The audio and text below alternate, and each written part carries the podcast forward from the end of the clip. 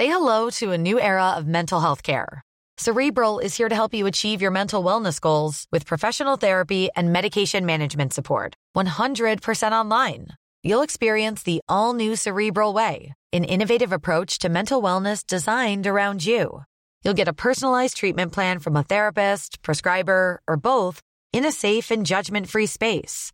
Your cerebral therapist or prescriber will outline a customized plan with clear milestones along the way so you can get to feeling your best. With Cerebral, you're not alone in your mental health journey. We're here to empower you to live a fulfilling life. So take that first step towards a brighter future and sign up today at cerebral.com slash podcast and use code ACasts to get 15% off your first month. Offer only valid on monthly plans. Other exclusions may apply. Offer ends July 31st, 2024. See site for details. Hey, I'm Ryan Reynolds. Recently, I asked Mint Mobile's legal team if big wireless companies are allowed to raise prices due to inflation. They said yes. And then when I asked if raising prices technically violates those onerous two year contracts, they said, What the f are you talking about, you insane Hollywood ass? So to recap, we're cutting the price of Mint Unlimited from $30 a month to just $15 a month. Give it a try at mintmobile.com slash switch. $45 upfront for three months plus taxes and fees. Promo for new customers for limited time. Unlimited more than 40 gigabytes per month. Slows. Full terms at mintmobile.com. Bienvenue au Balado Urbania.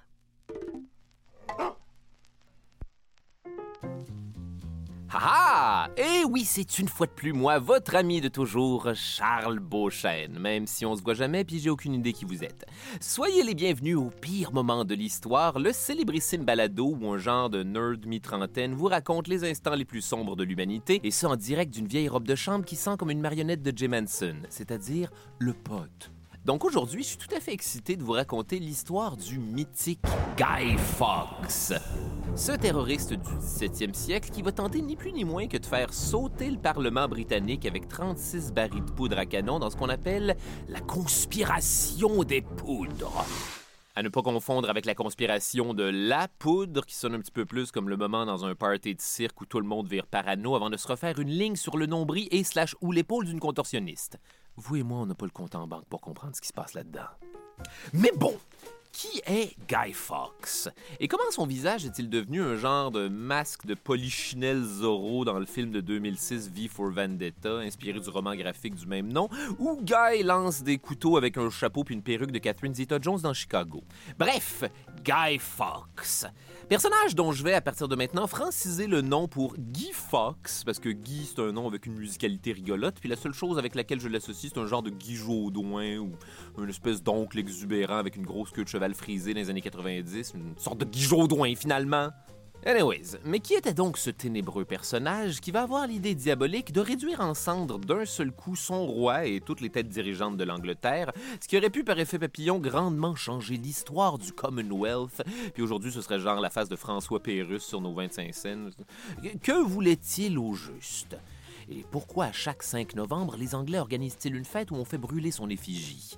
Est-ce que c'est parce qu'il a réussi puis on est en colère contre lui? Ou parce qu'il a échoué puis on est en colère contre lui? Ou encore, il a échoué puis on est en colère contre lui de pas avoir réussi? Ce qui me semble être une thématique de fête un brin introspective pour que la famille royale ait laissé flyer ça toutes ces années. Il y a de la misère à s'asseoir dans le mauvais ordre, ces styles-là. Bref, Partons donc sur les traces de Guy Fawkes et la conspiration des poudres. Détective junior de l'histoire, à moi! Euh, Rappelez-moi de plus jamais faire ça, fais juste partir le générique. Mais pourquoi quelqu'un voudrait-il faire péter le Parlement? C'est une question rhétorique. Vite comme ça, je peux penser à une coupe de raisons, puis c'est tout un peu des variations sur le thème de être tanné. Contexte historique. Retournons d'abord en 1533, pendant le règne pour le moins coloré de ce lamentin en culotte de velours d'Henri VIII, qui essentiellement va créer sa propre église en Angleterre parce que le pape voulait pas lui donner le droit de divorcer pour coucher avec une cocotte plus jeune. Henri VIII, quoi? Bonjour, c'est moi, Henri VIII. N'hésitez pas à écouter l'épisode des pires moments de l'histoire m'étant entièrement dédié. Vous allez voir, c'est très drôle. J'y suis vraiment décrit comme un gros tas de chiottes. Sauf peut-être quand on parle de mes prouesses au tennis. Et hop Joli coup, Majesté! Bon, évidemment, c'est un raccourci, mais le divorce va grosso modo donner naissance à ce qu'on appelle l'Église anglicane. Donc, pour gérer cette transition à sa place, Henri VIII va nommer un nouvel archevêque qui était, contre toute attente, bien correct avec le divorce. Thomas Cramner. Sire, je suis fort intéressé à mettre en application toutes ces réformes protestantes qui feront de l'Église une Église plus noble, plus pieuse et moins décadente. Euh, pas de problème tant que ça me permet de me tremper la cuillère dans un maximum de crème anglaise, si vous voyez ce que je veux dire. Vous rendez ce marché moralement très épineux, Votre Altesse. Heureusement pour Cramner, le roi suivant, Édouard VI, a 9 ans quand il arrive sur le trône et c'est beaucoup plus facile d'endoctriner un enfant de troisième année pour en faire le premier roi protestant de l'histoire de l'Angleterre. Ce qui dans les faits veut surtout dire que c'est devenu une espèce d'enfant un peu freak qui parle de théologie à tout bout de champ et ça me donne froid dans le dos. Ah, vous voilà, Cranmer. Dieu m'a parlé en rêve cette nuit. Oh, bien y penser, je ne suis pas sûr qu'un enfant devrait parler comme ça. J'imagine qu'il est trop tard pour vous intéresser avec ce ballon. Malheureusement pour Cranmer, tout va aller très très mal très très rapidement. Quand Édouard VI meurt à 15 ans d'une maladie qui le fait vomir sans arrêt, soit une pneumonie, soit un empoisonnement, soit n'importe laquelle des multiples affaires qui peuvent te faire vomir à répétition à l'époque de la Renaissance. Édouard VI est instantanément remplacé par sa demi-sœur Marie la sanglante. ça ne va pas bien se passer. Effectivement, Marie la Sanglante va décider d'y aller dans une autre direction pour l'Église anglicane, c'est-à-dire sacrer tout à terre et ramener tout ça au catholicisme le plus austère imaginable. Tout ce qui est protestant est déclaré œuvre du diable et Bloody Mary va brûler genre 300 personnes au bûcher, puis le nom vient de là. Et le drink aussi d'ailleurs, mais je sais pas pourquoi. Détail dark. Mourir brûlé au bûcher, c'est pas toujours aussi le fun que prévu. Si par chance vous êtes exécuté par une journée chaude et sèche, tout va bien, vous allez vous enflammer comme une torche ou mourir asphyxié à cause de la fumée en vous endormant paisiblement, du moins aussi paisiblement que possible quand le plancher brûle, ou à la limite dans de très brèves atroces souffrances. Ça, c'est la bonne option. Mais on est en Angleterre et la température, c'est constamment de l'humidité, du brouillard puis de la pluie avec des silhouettes de Sherlock Holmes qui jouent du violon sur le bord de la fenêtre. Ce qui fait que la plupart du temps, ce qui arrive, c'est ce qu'on appelle l'option lente. On dit par exemple que le taux d'humidité dans l'air était tellement élevé lors d'un bûcher à Oxford que l'évêque qu'on y a brûlé a braisé pendant plus de deux heures. Euh, Sterling, avez-vous pensé à rajouter des brindilles ou du papier journal? Je sais comment partir un feu. Concentrez-vous plutôt à brûler, monsieur l'évêque? Quand on va finalement détacher son cadavre, il y a uniquement ses jambes de calciné et le haut du corps est intact. Sauf peut-être pour une face figée à jamais dans une expression qui est possiblement celle de la douleur, mais en même temps, je n'étais pas. Malheureusement pour Marie la Sanglante, ce rocky passage de l'Église anglicane à l'Église catholique aura été en vain parce qu'en 1558, elle tombe enceinte, mais meurt subitement parce que le bébé était en fait une tumeur. Bonne nuit les tout petits.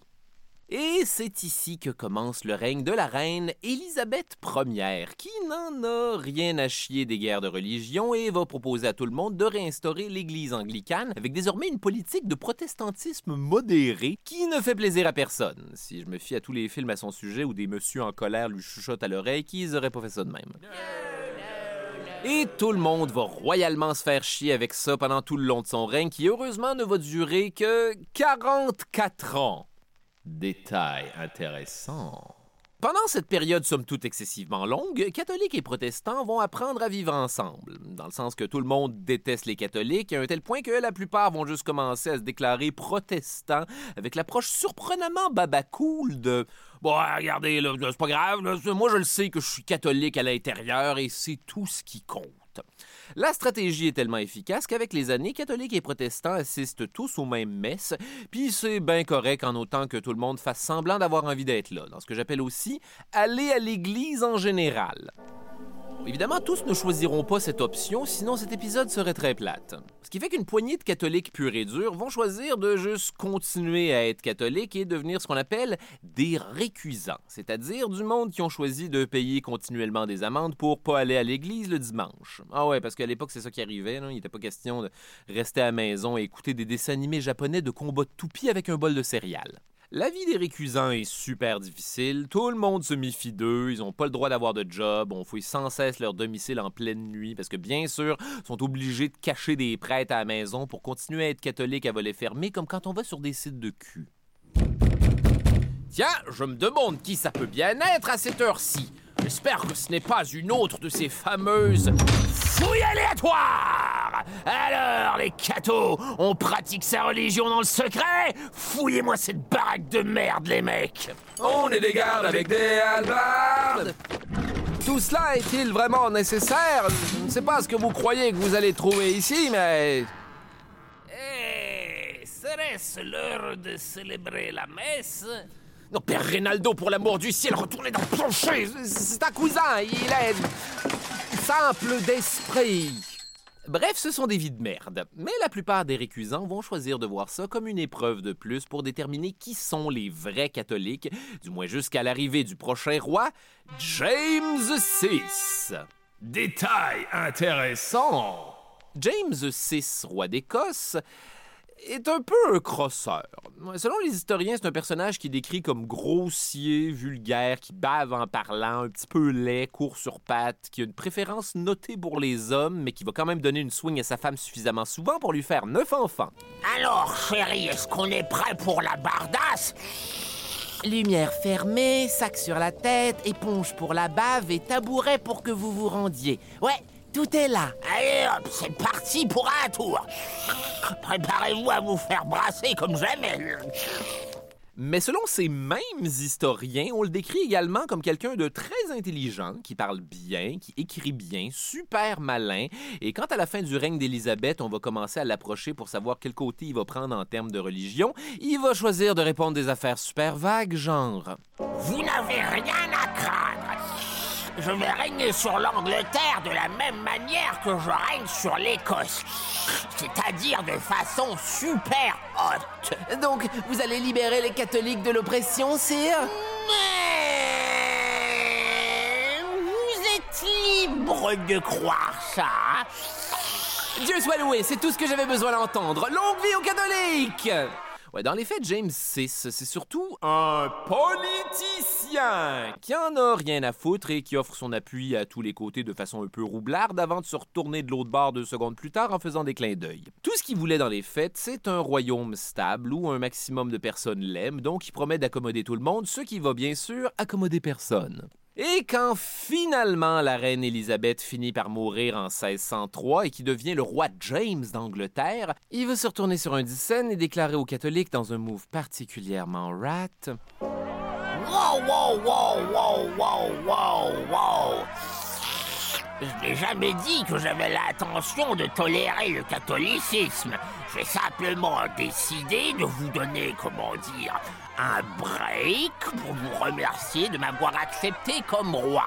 Moi l'idée de vouloir faire du gaslight, mais en quelque sorte, tout ceci est votre faute et vous êtes complètement cinglé d'avoir pensé le contraire.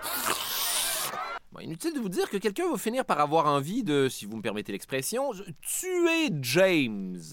C'est- Vous voyez ce que je veux dire. C'est effectivement à ce moment précis de l'histoire qu'entre en scène un ténébreux personnage du nom de... Ouais, non, c'est pas Guy Fox, vous allez voir, il n'y a pas eu l'importance dans cette histoire-là que vous pensez qu'il y a eu, et c'est très décevant. Non, le véritable génie diabolique derrière l'histoire de la conspiration des poudres, c'est un dénommé Robert ou Robin Catesby. Fait qu'on va juste l'appeler Catesby. Détail intéressant. Catesby, c'est ni plus ni moins que l'ancêtre direct de Kit Harington, qui est le gars qui joue Jon Snow dans Game of Thrones. Fait que voilà, à partir de maintenant, n'hésitez pas à imaginer Catesby joué par Jon Snow. Catesby, c'est un jeune homme de 32 ans, super charismatique, un petit peu comme Jon Snow. Il a des terres, de l'influence, il est beau comme un dieu, en plus d'avoir une réputation d'escrimeur hors pair, d'homme d'action et une générale vibe de personnage des Trois Mousquetaires. Cette fois-ci, tu es cerné, Catesby. Prépare-toi à croiser le fer, espèce de coquin de cateau. Je suis désolé de vous laisser voir, capitaine, mais voilà un papiste que vous n'aurez pape. Ha ha! On garde! Ha ha! Oh! Oh oh oh! riposte, mais ha bref, le genre de gars a quitté la pièce en coupant une corde de chandelier suspendue. Et j'espère que vous vous souviendrez de ce jour comme la fois où vous avez presque presque capturé Robert ou Robin Catesby. Adieu les cas! Catesby, c'est un fier catholique dans le sens qu'il s'affiche all out en plein jour, contrairement à ce qu'on appelle les crypto-catholiques, qui sont des catholiques qui pratiquent en cachette et non une joke de Bitcoin. Étonnamment, c'est pas quelqu'un qui a eu un grand engouement pour la religion dès son jeune âge. On dit même qu'il y a eu ce qu'on appelle une wild youth, une jeunesse sauvage, qui, selon moi, sonne comme il faisait des shots avant de conduire son cheval sous avec des filles sexy. C'est ça? Comme une espèce de Robert Downey Jr. pré-Iron Man 1? Chose certaine, à un moment donné, son père va mourir, mais au lieu de finir ça rock'n'roll par une overdose, il va devenir born again catho freak. Allez, venez ici, mes chéris. Venez profiter de mon petit Robert ou de mon petit Robin, je ne sais plus. Sire, votre père est mort. Quoi Mais, qu'est-ce que... Poussez-vous de moi, succube, et rhabillez-vous, séant. Ne savez-vous pas que seul le mariage permet d'ouvrir la porte du fruit défendu Hors de mon chemin, catin Bon, enfin, notre histoire débute officiellement le 20 mai 1604 dans une chambre privée du Dock and Drake Inn à Londres, ce qui veut dire l'auberge du canard et du canard mâle. Un de ces deux canards une confiance un peu plus fragile que l'autre et avait manifestement besoin qu'on parle de son pénis. Qui, dans le cas des canards, est particulièrement dégueulasse d'ailleurs, parce qu'il est long, en tire-bouchon, avec parfois des pics en bonus. Vive la nature! Bref, c'est là, à l'abri des regards indiscrets, que Catesby va rencontrer quatre personnage pour le moins shady à qui il va déclarer Messieurs Shady, si je vous ai réunis ici, c'est que j'ai bien peur que le petit roi James soit un gros cornet. Et c'est pourquoi nous allons réinstaurer le catholicisme en Angleterre en faisant exploser la chambre du Parlement et tout le monde à l'intérieur lors de son ouverture officielle. Oh mon Dieu Incroyable Tabernacle Mais comme le meuble. Et ils ont raison de réagir comme ça. Détail dark. L'affaire, c'est que jusqu'ici dans l'histoire, la plupart des tentatives d'assassinat se faisaient pas mal par le biais d'un couteau, de poison ou encore de la balle d'un vieux fusil tout droit sorti de l'époque où ça prenait 8 heures à recharger. Là, ce que propose Catesby, c'est d'utiliser ni plus ni moins que de la poudre à canon d'une façon complètement inédite et révolutionnaire, dans le sens que personne n'a jamais tenté d'organiser une explosion aussi importante. Puis quand je dis importante, c'est autant en termes de superficie que de l'importance des gens qu'elle atomiserait instantanément. Si le plan de Catesby fonctionne et qu'ils réussissent à faire péter le Parlement jam-pack le jour de l'ouverture, ils élimineraient d'un coup le roi, la reine, les petits princes, la famille royale, les héritiers au trône, la continuité de la dynastie, tous les lords, tous les évêques, tous les membres du Parlement, les juges, les gens d'influence, possiblement un touriste qui s'est perdu en cherchant les toilettes. Bref, tous les éléments essentiels à l'appareil gouvernemental d'un seul coup dans ce qui serait devenu un des actes terroristes les plus significatifs au monde qui aurait ni plus ni moins que changé l'histoire du pays à jamais. Ouais, parce qu'il faut croire que dans la tête de Catesby, le réflexe de tout le monde après l'explosion meurtrière, ça va être de switcher automatiquement au catholicisme. J'imagine que ça faisait du sens. Donc, ce jour-là, à l'auberge du canard à la masculinité fragile, se trouvent les cinq conspirateurs originaux de la conspiration des poudres. Ensemble, ils vont sceller leur pacte ténébreux en se jurant fidélité sur la Bible et pourquoi pas en célébrant tout ça avec une petite messe privée avec un prêtre catholique qu'ils ont fait venir pour l'occasion, un peu comme quand on fait venir un Spider-Man légèrement bedonnant à l'anniversaire d'un enfant. Parmi les conspirateurs, on compte évidemment Catesby, Mademoiselle. Le cerveau de l'opération. Tom Winter. Parle plusieurs langues.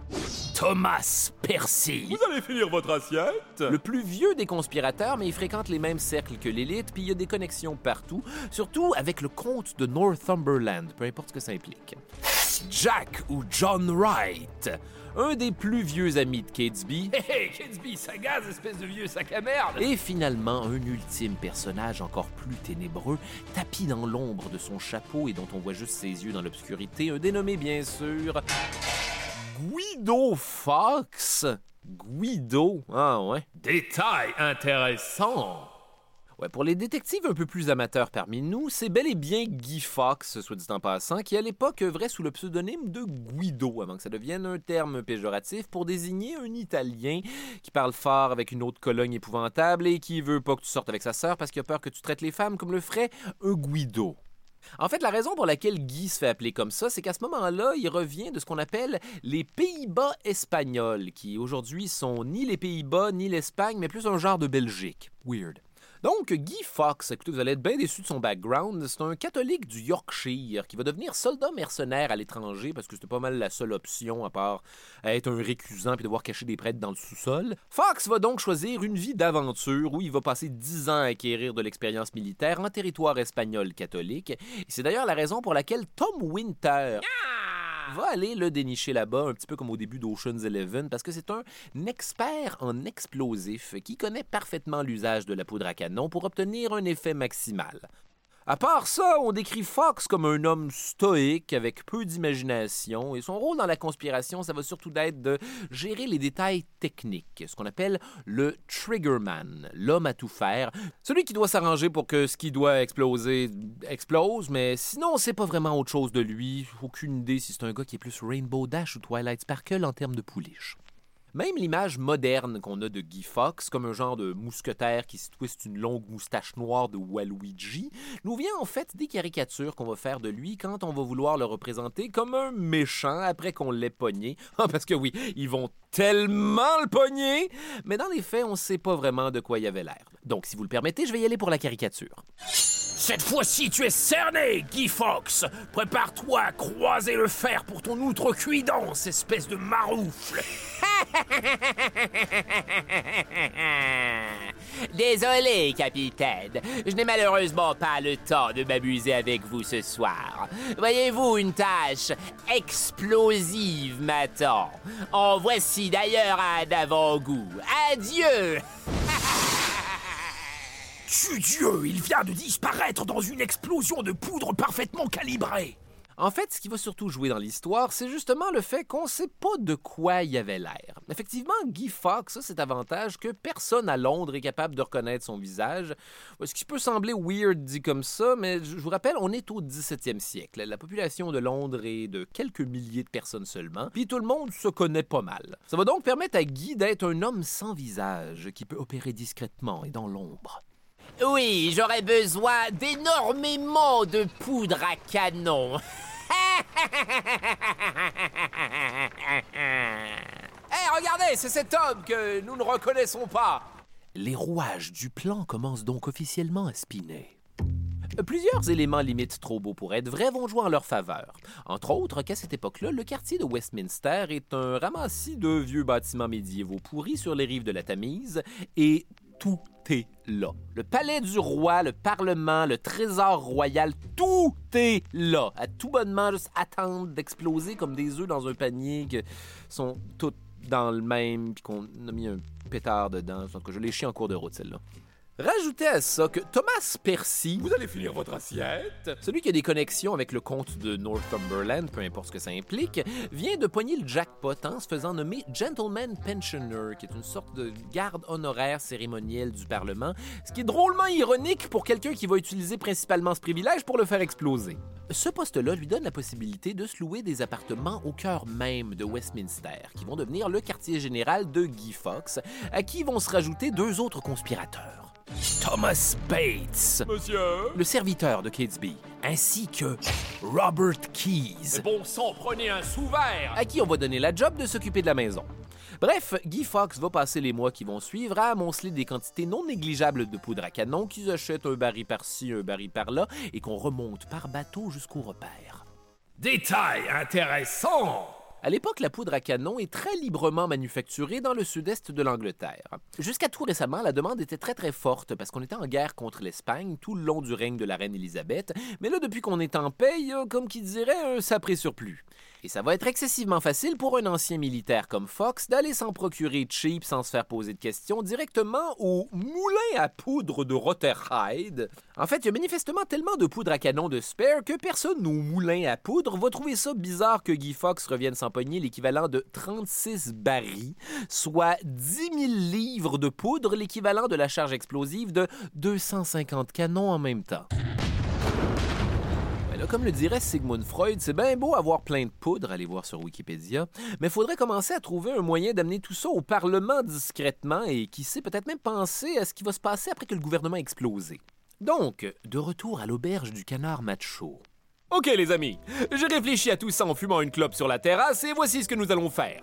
Une insurrection catholique. Dès que le roi aura explosé, nous allons créer une cavalerie d'insurrection du pape qui rassemblera automatiquement tous les catholiques du pays. Je n'ai pas encore vérifié avec eux, mais je suis pas mal certain qu'ils vont tous embarquer avec nous, qui sommes des individus somme toute marginaux, même chez les récusants. Ça va être de la bombe, je suis complètement en confiance de laisser 100% du plan reposer sur cette supposition zéro confirmée. Donc, juste avant le feu d'artifice, nous allons tous nous déguiser pour simuler une partie de chasse et attendre l'explosion super loin en campagne. Dès que la mort du roi James nous sera confirmée, ce qui devrait se faire instantanément malgré la distance interminable à parcourir à cheval, nous irons retrouver tous les catholiques du pays, catholiques qui n'ont pas encore accepté de nous suivre, mais ça devrait être correct. Suite à quoi, nous chevaucherons jusqu'à la demeure de la princesse Elisabeth, la plus vieille fille du roi, qui a genre juste 9 ans et qui n'a jamais rencontré aucun d'entre nous, histoire de la convaincre d'administrer le pays en tant que marionnette d'une nouvelle Angleterre 100% catholique, dirigé dans les coulisses par des gens qui ont tué son père d'une façon excessivement sordide. Ça va tenir la route, vous allez voir. C'était bel et bien ça le plan de Catesby. Détail broche à foin. Donc, dans les mois qui vont suivre, pour réaliser ce plan de plus en plus en tête, ils vont recruter d'autres récusants, comme par exemple John Grant de Northbrook House. Ouais, c'est moi. Kit Wright. Yo, bro! Le frère de Jack ou John Wright. Hey, hey, Catesby, ça gaz, espèce de vieux sac à merde. Ainsi que Robert Winter. Est-ce que le party est commencé sans moi? Le frère de Tom Winter. Bref, tout baigne. En fait, c'est même un peu weird à quel point ça va bien. Parce que là, Thomas Percy. Vous allez finir votre assiette? vient tout juste de trouver le moyen de louer un vieux cellier situé directement en dessous de la chambre du Parlement. Effectivement, il s'agit d'anciennes cuisines qui servent maintenant d'espace de storage. Et quoi de mieux pour storer de la poudre? En plus, comme je l'expliquais, Westminster, c'est un ramassis de building boboche avec une sécurité minimale, ce qui va permettre à Guy Fox et compagnie d'aller y rouler une à une les 36 barriques de poudre en se faisant passer pour du monde qui font de l'entretien, un genre d'entretien qui se fait avec des barils. Ah, Westminster. Regardez-moi à quel point tout le monde est occupé. Le boulanger fait son pain, les ministres gèrent les affaires du peuple, les serviteurs roulent une à une les barriques d'une substance indéterminée sous les fondations de l'édifice depuis plusieurs semaines en regardant nerveusement de droite à gauche et en répondant aux gardes avec des réponses brèves, en rabaissant le rebord de leur chapeau pour ne pas qu'on les identifie. Hey, vous avez besoin d'un coup de main, les amis? Euh, euh, non, non, ça va aller. Faites attention avec vos torches, ce truc pétarien. Qu'est-ce que vous avez dit? Eh merde, j'ai dit qu'à force de manger des brioches, je pétard rien.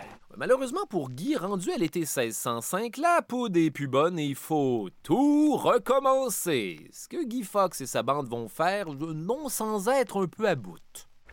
En tout cas, les amis, c'est beaucoup de barriques de vin que vous entreposez là. Et vous avoir besoin d'un coup de main pour boire tout ça?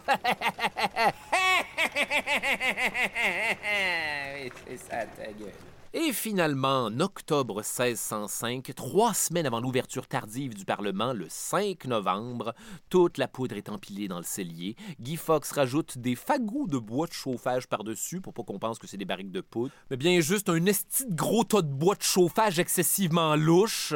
Guy s'achète aussi une technologie révolutionnaire pour l'époque, une montre.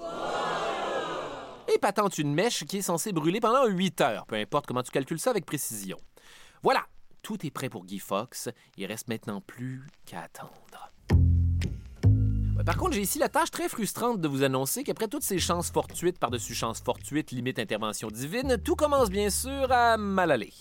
L'affaire, c'est qu'entre-temps, Catesby va manquer de fonds pour financer l'opération et il va être obligé de recruter dans le plan un paquet d'individus de moins en moins fiables, dont un dénommé Francis Tresham, le 13e conspirateur. Effectivement, à première vue, Thresham peut sembler super utile. Il a accès à plein d'argent et des chevaux. Mais quand on va le briefer sur la conspiration de faire exploser le roi, il va choisir de répondre Mais bien sûr que non Êtes-vous cave? Euh, pour être honnête, je n'avais jusqu'ici pas envisagé la possibilité que quelqu'un ne soit pas down. Pouvons-nous compter sur vous pour faire comme si de rien n'était? Je ne crois pas, non. Et c'est à ce moment précis qu'arrive dans l'équation la lettre de Monty Gold. Détail flou.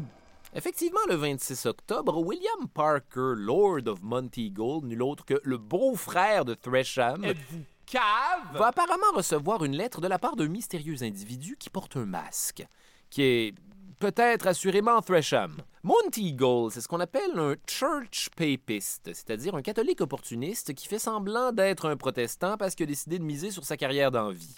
C'est la pire personne à qui dire quoi que ce soit. Chose certaine, la lettre qu'il reçoit ce soir-là est outrageusement vague et prévient d'un danger quelconque non déterminé le 5 novembre, en essayant de lui faire comprendre du mieux possible avec des gros clins d'œil qui passent super mal sur papier que les catholiques vont administrer ce jour-là un grand coup aux protestants. Le terme utilisé dans la lettre étant a great blow, qui est aussi le mot anglais qu'on utilise pour désigner une explosion, mais aussi de la coke et une fellation d'ailleurs. Dans les faits, Montigo comprend pas trop ce qu'il vient de recevoir, alors il va faire sceller son cheval au beau milieu de la nuit et se rendre jusqu'au palais de Whitehall pour aller avertir nul autre que le secrétaire d'État super anticatholique et maître espion du roi, Lord Robert Cecil. Oupsie, ça va mal aller. Détail de plus en plus flou. L'affaire avec la fameuse lettre de Monty Eagle, c'est que toute cette histoire-là est tellement floue et met en scène des personnages tellement manipulateurs, genre des maîtres espions, que ça enflamme l'imagination des historiens à savoir ce qui s'est vraiment passé. Selon la version officielle, Lord Monty Eagle aurait débarqué chez Lord Cecil et lui aurait remis la lettre, ce à quoi le maître espion du roi aurait répondu Ben, coudon. Et cette réponse ne satisfait personne.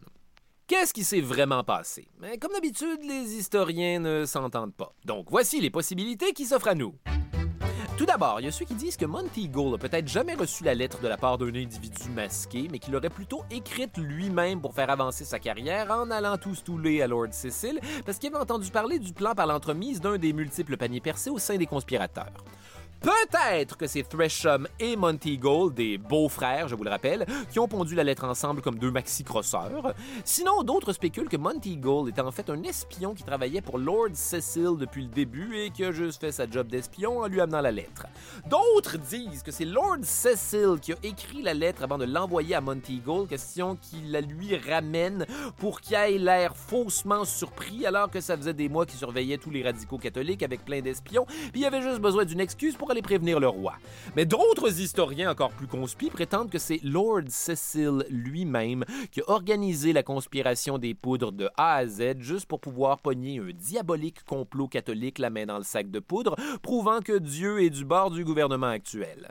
Ce serait donc lui qui aurait loué tous les locaux miraculeux à tout le monde, lui qui aurait nommé Thomas Percy Vous allez finir votre assiette? Gentleman Pensioner pour qu'il se loue un quartier général catholique à Westminster, lui qui aurait déplacé l'ouverture du Parlement au 5 novembre, et là, attachez bien vos ceintures pour le feu d'artifice final, parce qu'il y a des rapports comme quoi Thomas Percy Vous allez finir votre assiette? aurait essayé de choquer la conspiration des poudres tout le mois d'octobre en tentant d'avertir Lord Cecil à plusieurs reprises, ce à quoi on va lui répondre fois après fois que Lord Cecil peut pas parce qu'il est malade, parce qu'il est à la pêche, parce qu'il est en train de résoudre un sudoku particulièrement difficile. Lord Cecil, je suis désolé de vous apprendre qu'un dénommé Thomas Percy veut encore vous parler de quelque chose qui a l'air de le faire particulièrement rocher. Non, c'est pas vrai, quelle bande de lourdeaux! Tout ce qu'ils ont à faire, c'est d'essayer de faire sauter le Parlement pour que je pongue tout le monde au moment exact que j'aurais choisi! Ce qu'il faut que j'allume la mèche moi-même! Merde! Inventer une excuse pour qu'il s'en aille. Lord Cecil fait dire qu'il a une chiasse explosive. Vous auriez quand même pu trouver quelque chose de plus raffiné. Donc, le 1er novembre 1605, soit quatre jours avant l'explosion prévue, Lord Cecil, peu importe sa véritable implication dans tout ce bordel, amène finalement la lettre devant le roi en prenant bien soin de jouer au nono pour le faire bien paraître. Sire, un individu masqué excessivement louche m'a remis cette lettre bizarre, et même si je suis un maître espion super intelligent et calculateur, je ne comprends pas trop. Peut-être que vous pourriez nous faire bénéficier de votre royal input. Oui, merci Cécile. On dirait bien que je vais encore devoir résoudre ce mystère. Soyez assurés que les protestants vont subir le 5 novembre prochain un genre de Great Blow, si vous voyez ce que je veux dire. A Great Blow. Hmm. Étrange choix de mots, non? Ça ne vous fait pas penser à de la coke ou une fellation? Ou peut-être une explosion, votre majesté. Mais bien sûr, Cécile, une explosion. C'est moi qui l'ai dit le premier. Je suis un génie. Et c'est donc parti pour la grande enquête de Sherlock James Poirot d'Angleterre, où Cécile fait juste lui amener des indices super évidents au fur et à mesure en faisant Oh, je n'aurais jamais pensé à ça. La vérité, c'est que le roi James aime bien en profiter pour jouer au détective, un trait de caractère que Cécile va exploiter pour donner à son souverain le crédit du dénouement de l'histoire, qui, je vous le rappelle, est probablement une mascarade qui est organisée pour faire bien paraître l'Église anglicane. James va donc ordonner qu'on fouille le Parlement. Ces hommes vont débarquer dans le cellier, ils vont rien apercevoir de particulier, à part Guy Fox qui fume sa pipe à côté d'une mystérieuse pile de bois beaucoup trop grosse pour rien. Ils vont lui dire C'est beaucoup de bois, non? Euh, oui. D'ailleurs, qui êtes-vous? Euh, je suis euh, John Johnson. Ah, ok. Merci et bonne chance avec tout ce bois, John Johnson. Non, je niaise pas, là. John Johnson, c'est vraiment le nom évidemment faux que Guy Fox va choisir d'assumer. Là, ils vont retourner voir le roi. Sire, nous n'avons malheureusement rien trouvé, à part un mystérieux personnage du nom de John Johnson qui montait la garde en tenue de cavalier comme s'il allait devoir sacrer le camp vraiment rapidement, et ce, à même un genre de salle située juste sous le Parlement que nous avons d'ailleurs loué à un catholique radical. Mais qu'est-ce que cela peut bien vouloir dire? Effectivement, l'énigme se complexifie. Écoutez, à ce stade-ci, je suis tenté d'aller au Parlement demain comme si de rien n'était et me croiser les doigts pour ne pas exploser. Mais juste une dernière chose. Qui est donc ce mystérieux John Johnson hmm? Euh. Bonne question, votre majesté. Et c'est ainsi que, juste après minuit, le 5 novembre 1605, les gardes du roi débarquent pour arrêter un mystérieux étranger avec une lanterne, un chapeau et portant des bottes à éperon comme s'il était prêt à crisser le camp. Voilà, c'est pile pour ce moment-là qu'on connaît encore Guy Fawkes aujourd'hui. Un gros méchant de dessin animé dans sa cape, découvert de façon super théâtrale, un peu comme si quelqu'un avait mis tout ça en scène pour la version officielle. Mais enfin, ne voyez-vous pas que je suis John Johnson, bon sang My lord, il y a plein de barils de poudre sous la grosse pile de bois mystérieuse. Là, évidemment, tout l'appareil de sécurité autour du roi James s'active à vitesse grand V pour Vendetta. Hihi. Alors, pendant qu'on envoie Guy Fox dans les donjons de la Tour de Londres, on va aussi se dépêcher d'émettre un mandat d'arrêt visant Thomas Percy, Vous allez finir votre assiette qui, évidemment, a loué le cellier à son propre nom comme un gros jambon. Mais il va quand même avoir le temps de s'enfuir à cheval pour aller rejoindre Catesby et le reste de la bande qui, je vous le rappelle, sont à des kilomètres en train de se geler le cul à faire semblant d'être à la chasse. Une seconde à l'autre, vous allez voir. À nous, l'Angleterre. Et là, quand on va lui annoncer que finalement tout a chié et que Guy Fox s'est fait pogner, Catesby va prendre la judicieuse mauvaise décision de poursuivre avec le plan comme si de rien n'était. Alors, ils vont essayer d'aller fomenter une révolte catholique en faisant du porte-à-porte chez toutes les familles de récusants en leur annonçant oui, bonjour, je suis Robert ou Robin Catesby. Nous avons peut-être fait exploser le roi d'Angleterre, mais rien n'est moins sûr et nous avons maintenant besoin de vous pour prendre le contrôle du pays. Êtes-vous malade? Pendant ce temps, à la Tour de Londres. Ben là, Guy Fox, qui clame encore haut et fort qu'il est bel et bien John Johnson, est en train de croupir dans un donjon plein de pistes soumis à ce qu'on appelle la torture douce. Détail dark. C'est-à-dire être menotté à un mur juste assez haut pour avoir les pieds suspendus dans le vide pendant que ses muscles se déchirent comme dans le pire des accidents de gym. Et c'est à ce moment qu'il va se produire quelque chose de complètement inédit dans l'histoire des attentats sur la personne royale, c'est-à-dire que le roi James va demander à interroger Guy Fawkes lui-même. Détail culotté Contrairement à ce que James espérait, le Guy Fawkes qu'on va lui amener est en pleine possession de ses moyens, super calme et résigné, et il va même se permettre de faire de l'attitude au roi d'Angleterre. Quand on va lui demander pourquoi il a essayé de faire péter le Parlement, il va répondre Je voulais simplement que le roi écossais vole jusqu'à ces montagnes d'Écosse. Mais enfin, John Johnson, n'avez-vous donc aucun regret face à une telle ignominie? Seulement d'avoir échoué, votre grâce.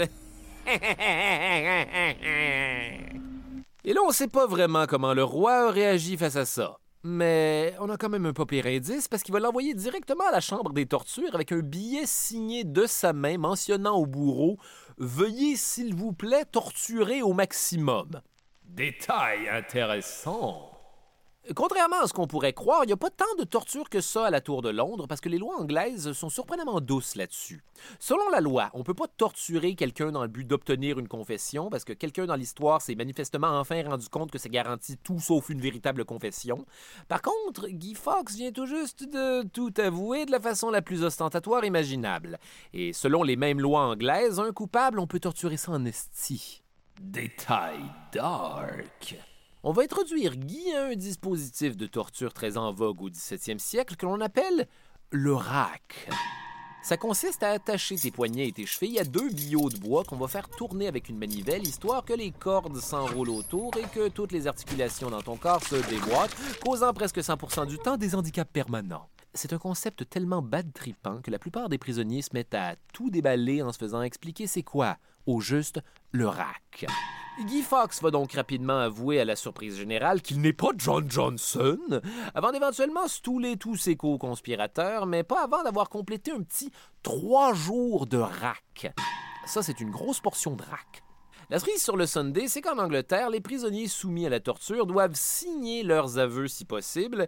Il y a donne qu'aujourd'hui encore, ça les historiens aiment beaucoup ce détail-là, by the way, on a une copie des deux aveux de Guy Fawkes, un avant la torture signé Guido Fawkes et un autre après la torture signé la confession de Fox incrimine tout le monde et on envoie un détachement arrêter les conspirateurs qui sont alors cachés à la maison de campagne de Catesby, maintenant résolus à mourir en combattant comme des martyrs catholiques. Malheureusement, il leur reste juste genre quelques épées, une coupe de vieux guns, un peu de poudre à canon de la conspiration des poudres, mais ils ont pogné de la pluie en arrivant au chalet, alors elle est maintenant trop humide pour être utilisable. Détail dark, mais drôle, mais dark, mais drôle. Et c'est à ce moment que quelqu'un va avoir la brillante idée de faire sécher la poudre à canon à côté d'un bon feu de foyer. Vous voyez, je commence à comprendre pourquoi ils avaient à ce point besoin d'un expert en poudre à canon. La poudre va donc, de façon excessivement tragicomique, exploser pour la toute première fois dans toute cette histoire. Une explosion un peu molle de poudre humide, mais quand même assez pour que tout le monde soit légèrement brûlé et qu'un d'entre eux finisse aveugle. Et tout ça juste à temps pour le 8 novembre, date où le shérif de Warwickshire ou de Worcestershire ou n'importe quel autre nom de sauce encercle la maison avec un petit 200 hommes. Vous êtes cerné, Catesby Eh merde, et pas un chandelier en vue pour prendre la fuite par le plafond.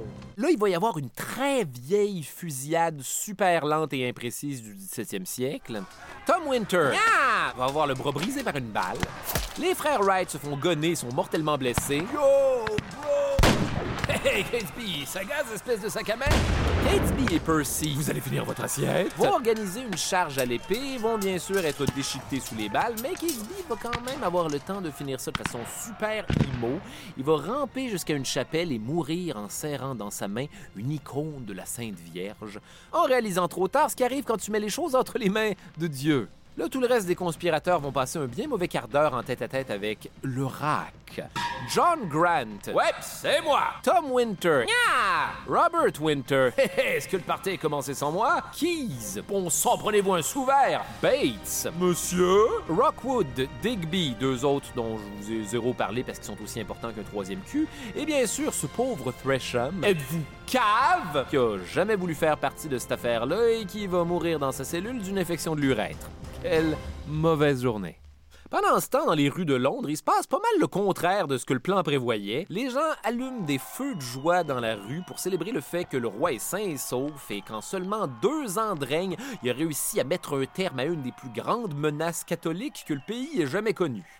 La nouvelle de la victoire protestante et de l'intervention divine dans toute cette affaire emballe tout le royaume. Le protestantisme est plus populaire que jamais. Tout le monde se méfie encore plus des catholiques et les voit maintenant comme des agents de l'antéchrist et du diable. Le roi James va faire un speech d'enfer qui convainc tout le monde qu'ils ont le meilleur gouvernement. Et à partir d'ici, James d'Angleterre va jouir d'une faveur populaire inébranlable et ce jusqu'à la fin de son règne. Dire que le plan de Catesby n'a pas fonctionné comme prévu serait un euphémisme particulièrement épicé. Et pour Guy Fawkes et nos amis de la conspiration des poudres, il reste plus qu'à leur donner la mort habituellement réservée aux traîtres. Un dernier petit détail dark pour la route.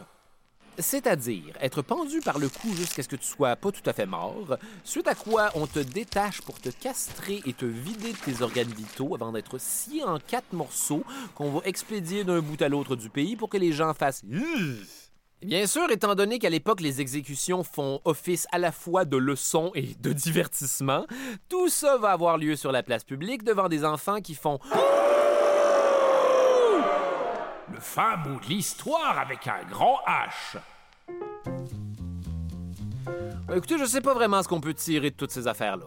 Peut-être que c'est pas si simple que ça de travailler en équipe. En gros, la conspiration des poudres, c'est soit un attentat tellement abominable que le fait qu'on l'ait déjoué de justesse a marqué l'imaginaire collectif, soit un attentat de ploucs qui se sont fait manipuler depuis le début par un maître espion qui a merveilleusement su en tirer avantage pour influencer l'imaginaire collectif.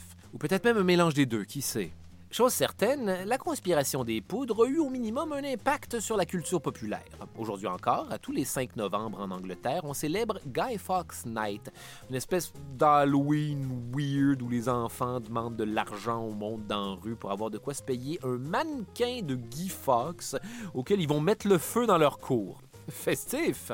Ouais, Sinon, même si tout ce cafouillage était l'idée de Catesby à la base, c'est l'image de Guy Fawkes qui va traverser les siècles, essentiellement parce que c'est lui qui s'est fait pogner. Et si c'est cette version caricaturale qui va prévaloir pendant les siècles qui suivent, on voit apparaître à la fin du 20e siècle un nouveau Guy Fawkes, cette fois-ci davantage associé à un combattant de la liberté qu'à un terroriste. Même si les deux sont pas mal interchangeables, vous allez me dire. Effectivement, le roman graphique V for Vendetta de l'auteur Alan Moore va contribuer à cimenter l'image symbolique de Guy Fawkes dans un rôle plus modérément ambigu, disons. Comme quoi, si Guy Fawkes avait existé aujourd'hui, il se serait opposé au fascisme, ça aurait été un anti-héros super cool qui pitche des couteaux. Et je crois que c'est d'ailleurs la raison pour laquelle le masque de Guy Fawkes en est un qu'on retrouve souvent pendant les manifestations. Ou encore quand le groupe cyberterroriste Anonymous décide de hacker Donald Trump changeant ses mots de passe, j'imagine. Les amis, je suis officiellement trop techno-nul pour savoir ce que ça fait vraiment un hacker. Je m'appelle Charles Beauchesne et le cauchemar se poursuit dans un prochain épisode.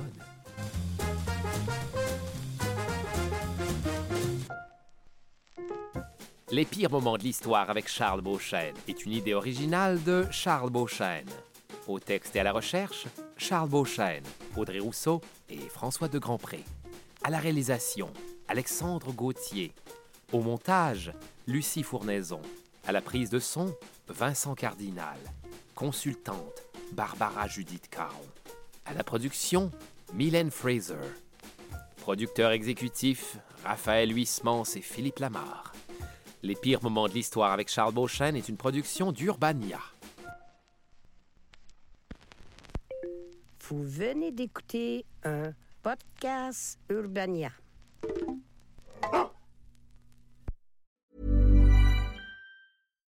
Spring, is that you? Warmer temps mean new Allbirds styles. Meet the Superlight Collection, the lightest ever shoes from Allbirds, now in fresh colors. They've designed must have travel styles for when you need to jet. The lighter than air feel and barely there fit make these shoes some of the most packable styles ever. That means more comfort and less baggage. Take the super light tree runner on your next adventure. Its cushy, lightweight foam midsole supports every step, and the extra outsole traction gives you the grip to just go for it. The eucalyptus fiber upper adds next level breathability to keep you going all day. Plus, the super light tree runner is comfortable and ready to go right out of the box. So, what can you do in a super light shoe? What can't you do is the better question. And because they're super packable, the real question is, where are you taking them? Experience how Allbirds redefines comfort. Visit allbirds.com and use code SUPER24 for a free pair of socks with a purchase of $48 or more. That's A L L B I R D S.com, code SUPER24.